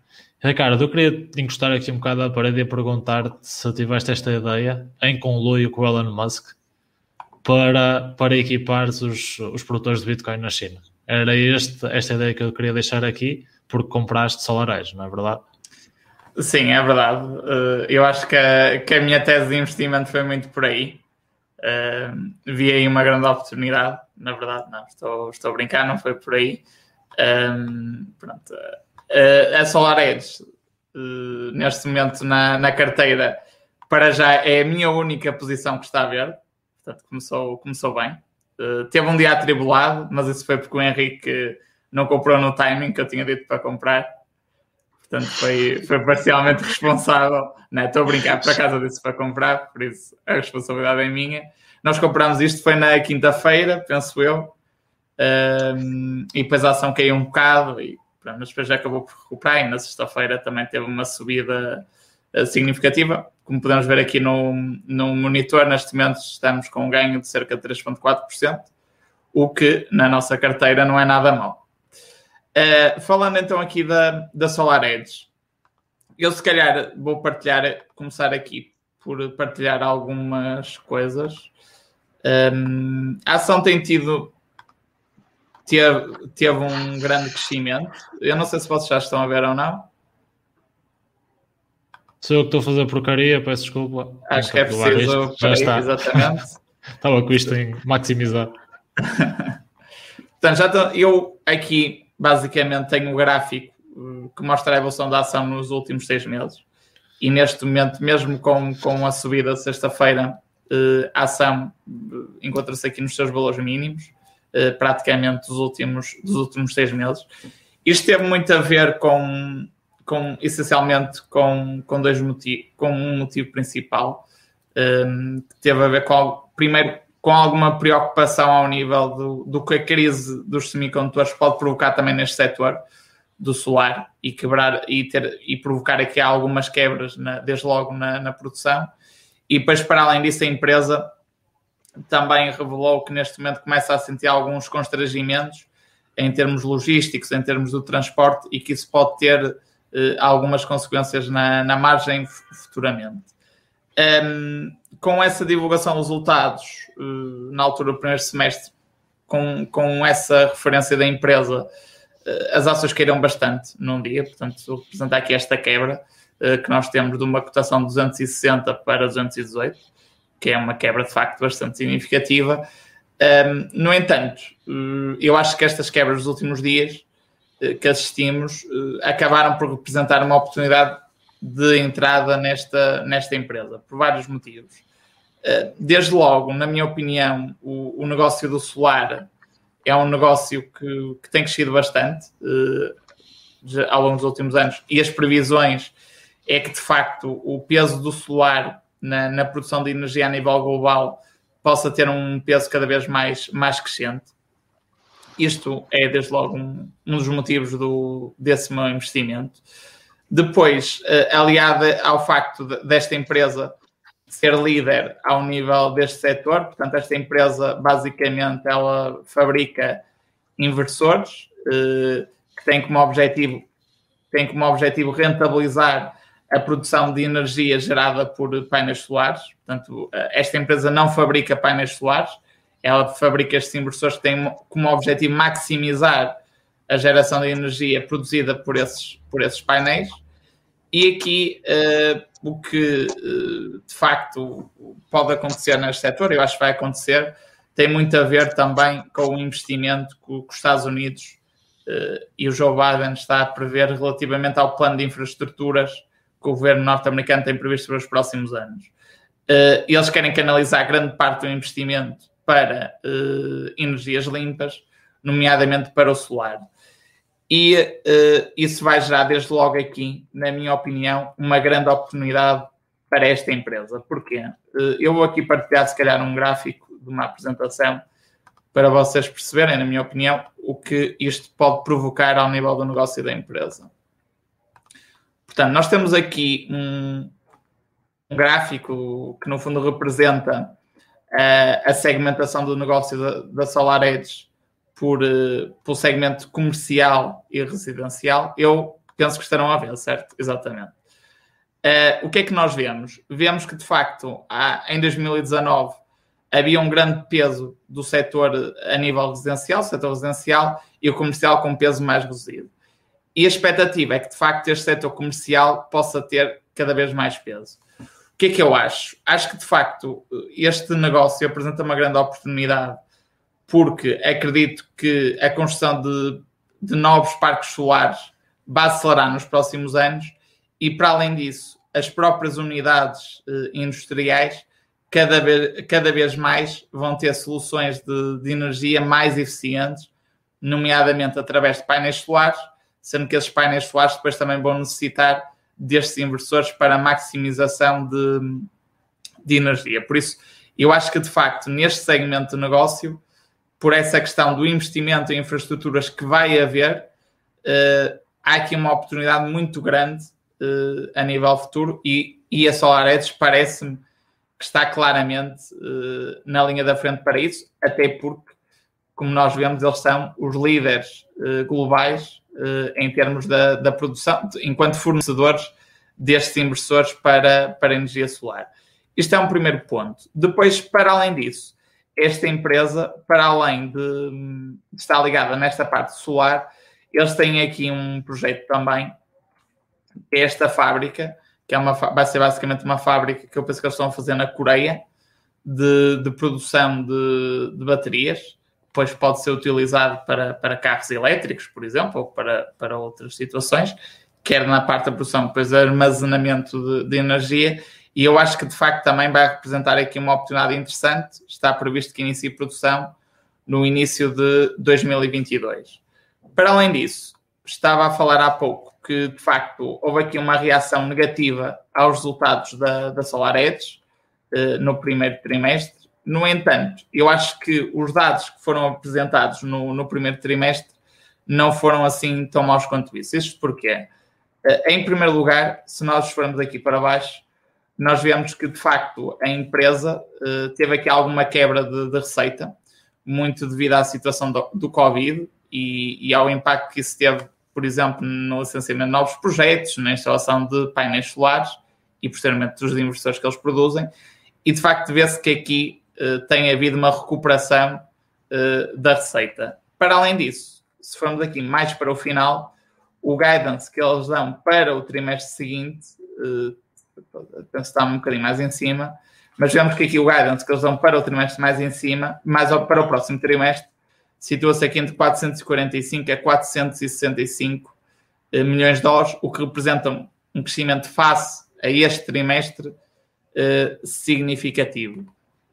Eh, de facto, a empresa, se olharmos neste momento, tem, tem métricas um pouco esticadas, apesar desta descida do, do último da descida da cotação dos últimos tempos. Por exemplo, o resultado, os earnings per share não gap foram de 98 cêntimos no primeiro trimestre. Ou seja, se nós analisarmos este valor, dará, daria aqui um resultado na casa dos 4 dólares, o que representaria um P, um P ratio na casa das, das 50 vezes. Uh, no entanto, uh, o que eu acho é que, de facto, este setor apresenta uma oportunidade massiva acho que este projeto de, da fábrica, uh, da parte das baterias, também pode representar aqui uma oportunidade adicional. E para além disso, eles neste momento também já têm um segmento de negócio de, de fornecimento para componentes elétricos. Por isso, eu acho que de facto esta empresa tem, tem um grande potencial. E apesar de em 2020 ter havido aqui um desacelerado crescimento, eh, eu muito sinceramente acredito que em, que em trimestres futuros irá haver um, um, um reacelerar desse crescimento.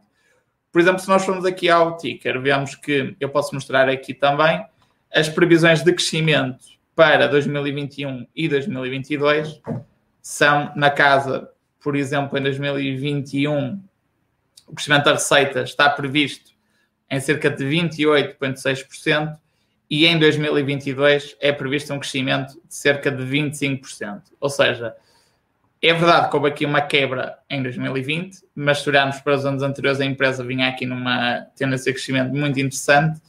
E para além disso, o facto da, da empresa estar aqui, no fundo, a, a, a, diversificar as suas áreas de negócio em setores que eu acho que têm muito potencial, eu acho que vai ajudar muito a empresa.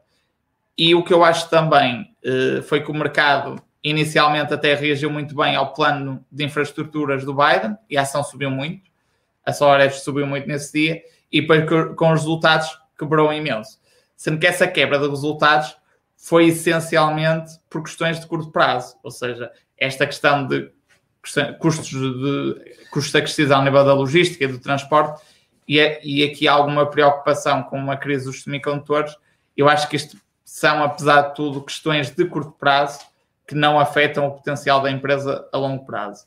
E aquilo que me parece é que, tendo em conta o potencial massivo que, que este setor tem, eh, eu acho que pode ser uma boa oportunidade de investimento, eh, aproveitando também estas quedas dos últimos tempos, que foram bastante significativas. Por isso, parece-me que pode ser uma empresa que é verdade que desacelerou em 2020, mas parece-me que agora, e até com os projetos que tem, vai retomar a trajetória de crescimento que, que estava a ter no, nos anos anteriores. Por isso também gostava de ouvir a vossa opinião sobre, sobre aqui o negócio da SolarEdge, mas genericamente acho que pode ser uma oportunidade interessante. Uh, Ricardo, quando é que saíram os resultados da, da SolarEdge do primeiro trimestre? Estás com o micro desligado. Desculpa, uh, eh, 3 de maio, desculpa. 3 de maio. 3 de maio. É, só porque, ou seja, os resultados foram positivos, correto? E, e o ticker terminal demora um bocado às vezes a atualizar, um, as perspectivas para, para os próximos anos com base na, nos últimos resultados. Sendo que eles estão a prever crescer bastante para o próximo trimestre, pode ser, ou seja, do que tu mostraste 30% ou 40%, ou seja, estimativas para o ano 25 podem ser um bocado conservadoras, não é? Exatamente, mas, sim, sim, sim. Mas acho que de facto é isso que tu tens, que tu disseste. Dentro das energias renováveis, eh, a energia solar é, é, tem um excelente potencial. Um, é uma empresa que também não tem vantagem em produzir painéis solares. Tu disseste que só produz então o, aquele componente, mas também os painéis solares a nível mundial, quase 80 ou 90% são produzidos numa zona da China específica, onde as fábricas estão a poucos metros umas das outras. E, e acho que passa muito por aí, por esse potencial que ela tem nesse componente, que é, o inverter, não é? Que, ou seja, transferir a energia para, dos painéis solares para, para, para energia. Uh, acho que o, o mercado em si vai crescer muito nos próximos anos e a nível residencial e comercial apresenta um grande, grande potencial. E, e sobretudo nos, nos Estados Unidos, com base que tu disseste do, do, Biden. E acho muito, acho que é um setor bastante atraente. Não sei se o Pérez do Fé queria acrescentar. Uh, eu acho que eu tinha só algumas umas questões, cara. Primeiro queria só dizer-te que já tinhas falado sobre esta empresa, se não me engano, quando a Lina veio cá ao podcast. Exatamente, foi? exatamente. Uh, e queria só dar-te dar aqui um, um, pequeno elogio, porque de facto na altura falámos no interesse da, que, esta, que esta empresa pode ter em termos de crescimento futuro, e tu disseste, opá, mas isto tinha que se aproximar aqui dos 200 dólares, e de facto tiveste aí uma paciência para, para apanhar uma oportunidade porque é um dos problemas que, que pelo menos eu pessoalmente sinto ter, que é eu quando acho que uma empresa é boa tenho muita dificuldade em não a comprar. E uh, isso demonstra-se com a minha gestão de, da porcentagem de caixa no meu portfólio, que é sempre uma luta do caraças manter ali a porcentagem, a porcentagem de caixa acima dos 10%. Pensaste que estiveste bem em aguardar para outra oportunidade e, e, investir aqui, e pessoalmente acho que também investiste na, empresa, não foi? Sim, sim, pessoalmente também investi. Investi um bocadinho acima de 200 dólares, um, mas lá está, eu acho que é, é, diferente investir nesta empresa. Na altura eu acho que estava a 270 e qualquer coisa. Ou seja, é diferente investir a 270 ou investir a 200 e pouco. Acho que de risco é baixa-te baixa baixa muito o risco. Um, e claro que eu acho que esta empresa tem algum risco, é certo. Um, e eu também, quando adquiri, por exemplo, a minha carteira pessoal, também é uma posição inter intermédia, no sentido que é uma posição que eu vejo algum risco, mas também vejo uma grande uma potencial grande oportunidade, não é? E, e, de facto, eu acho que esta ação pode ser uma, uma boa ação de crescimento para ter no portfólio. É certo que há riscos, há concorrência e, e a concorrência também, alguma da concorrência está a crescer bastante, nomeadamente a Enfase Energy. Também é uma empresa que pode ser interessante olhar. Eu optei pela Solar essa empresa essa semana. Eu optei pela Solar Edge porque acho que a Solar Edge, apesar de tudo, tens aqui outros negócios que, que me parecem pode, possam ter potencial, esta questão da fábrica, uh, etc. Ou seja, eu vejo aqui mais alguma diversificação que, que, se calhar no longo prazo pode trazer aqui alguns dividendos. E é, o facto de ter optado pela SolarEdge foi muito por aí. Para além de, apesar de tudo, a SolarEdge está com múltiplos mais baixos, mas também não ter tido nos últimos tempos as mesmas taxas de crescimento. Mas lá está, isto foi, foi a minha escolha pessoal, mas também acho que a Enfase Energy também pode ser dentro deste setor uma, uma opção também a analisar e a estudar. Temos só aqui uma dúvida, Ricardo. Eles não produzem painéis, perdão? Eles não produzem painéis, eles têm um, são inversores, que aquilo são umas peças pequenas, penso eu, que eles depois, que a função desse inversor é, é eh, no fundo, eh, aproveitar o máximo de energia gerada pelo painel solar, para haver um mínimo de perda e depois aquele, no fundo, aquele inversor depois eh, transforma essa energia para ela poder ser armazenada. Um, e o que eu acho é que, por exemplo, se os Estados Unidos tiverem uma política que me parece vão ter de fazer novos parques uh, fotovoltaicos, das próprias, de dar incentivos à indústria para fazer novas unidades fabris com painéis, depois esta empresa necessariamente também vai ganhar muito, muito com isso, percebes? A minha questão era se eles eram verticalmente integrados ou não, mas depois uhum. também temos a questão de que os inversores muito provavelmente têm uma margem muito mais interessante do que um painel solar em si, Sim. não é? do um, é painel solar, né? Se diz, uh, um painel Exato. solar, por norma, é uma coisa mais tipo marca branca e que baixa-te a margem e é um negócio, acaba por ser sempre um negócio com um bocadinho mais, mais de risco e de volume. E eles estão posicionados num. num Sim, e eles depois têm uma solução uh, que é que eles também têm na apresentação deles, em que eles basicamente. Eu até posso partilhar aqui, se calhar é interessante para tentar explicar aqui um bocadinho o negócio. Deixa eu ver se eu encontro aqui. Um, ok, deixa-me partilhar aqui que eu acho que é. Acho que aqui ajuda um bocado a perceber o negócio, até para quem está lá em casa. Vou aqui partilhar. Tá, um, força. Ok. Então, este aqui é um exemplo, por exemplo, da solução residencial que eles têm. Ou seja, eles têm aqui um, um portanto, tens o painel, não é? Tens, estes são os, os modos, os, os chamados optimizers, que eles, que eles instalam também estes inversores, que no fundo estes inversores é depois para tornar a energia armazenável.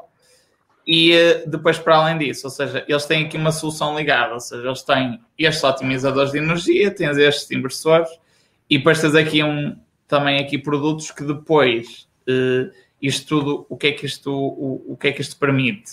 Este Smart Energy Product, tu teres depois aqui uma ligação e uma plataforma de monitorização em que tu saibas a todo momento quais é que estão a ser os consumos em tua casa, uh, qual é que está, quanto, qual é a energia que está a ser produzida pelo painel solar, ou seja, tens aqui um controle total do, do que está a passar em tua casa, ou seja, no fundo tens uma casa inteligente que eu acho que vai ser também muito o futuro por aí. E depois eles também tam, têm também uma solução que é um inversor que ao mesmo tempo funciona como plataforma de, de carregamento para, para carros elétricos. Uh, e isto aqui acaba por ser inovador, porquê? Porque daquilo que eu lembro que ali na altura, o que é que acontece?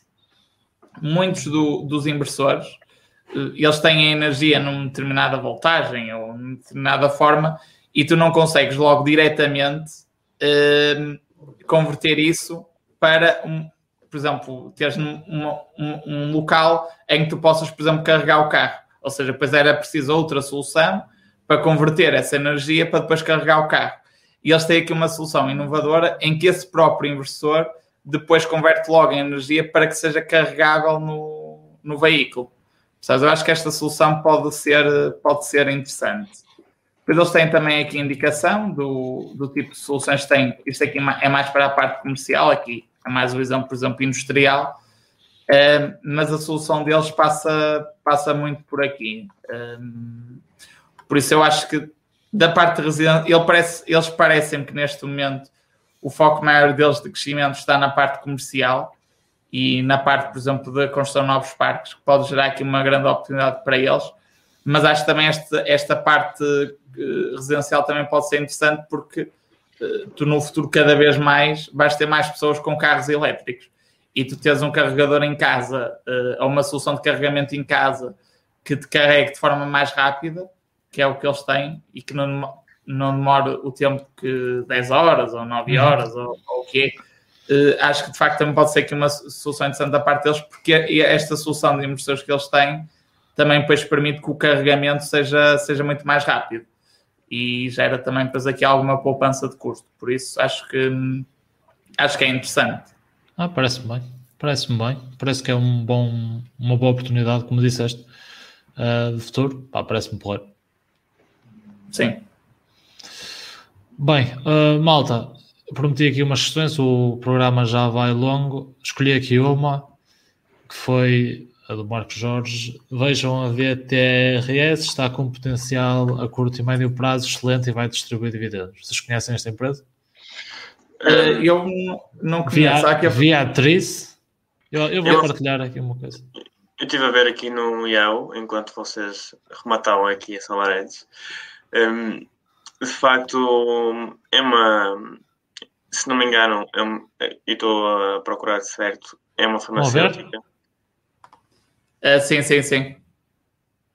Um, Está. Vai pagar 2,75% de dividendo, se não me engano, não é? E, e para já não, não te consigo dizer nada. Pois temos, tínhamos que ver. Tínhamos é que ver, assim, mas eu, em termos de múltiplos, do que vi, parecemos estar uh, pronto, com múltiplos baixos, pelo menos aqui pelo, pelo ticker terminal. Tá aqui Aqui com está múltiplo eu tenho baixo, for mas- P de 4, tipo. Foi, exatamente, É exatamente. badalhoquinho Que é- baixo, não é? que é baixo. Agora, isto é uma farmacêutica que eu acho que surgiu de uma. Isto está ligado à Pfizer também, do pelo menos aqui de uma breve pesquisa que eu, que eu fiz. Eh, foi uma. hum, Basicamente foi aqui uma fusão entre uma empresa chamada Milan e a Pfizer.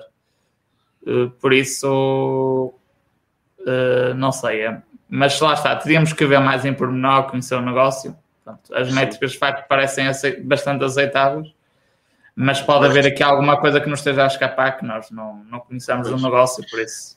Vamos certeza que lista está a de escapar algo porque tem caído nos últimos 5 anos 63%, não é? A primeira notícia que diz aí.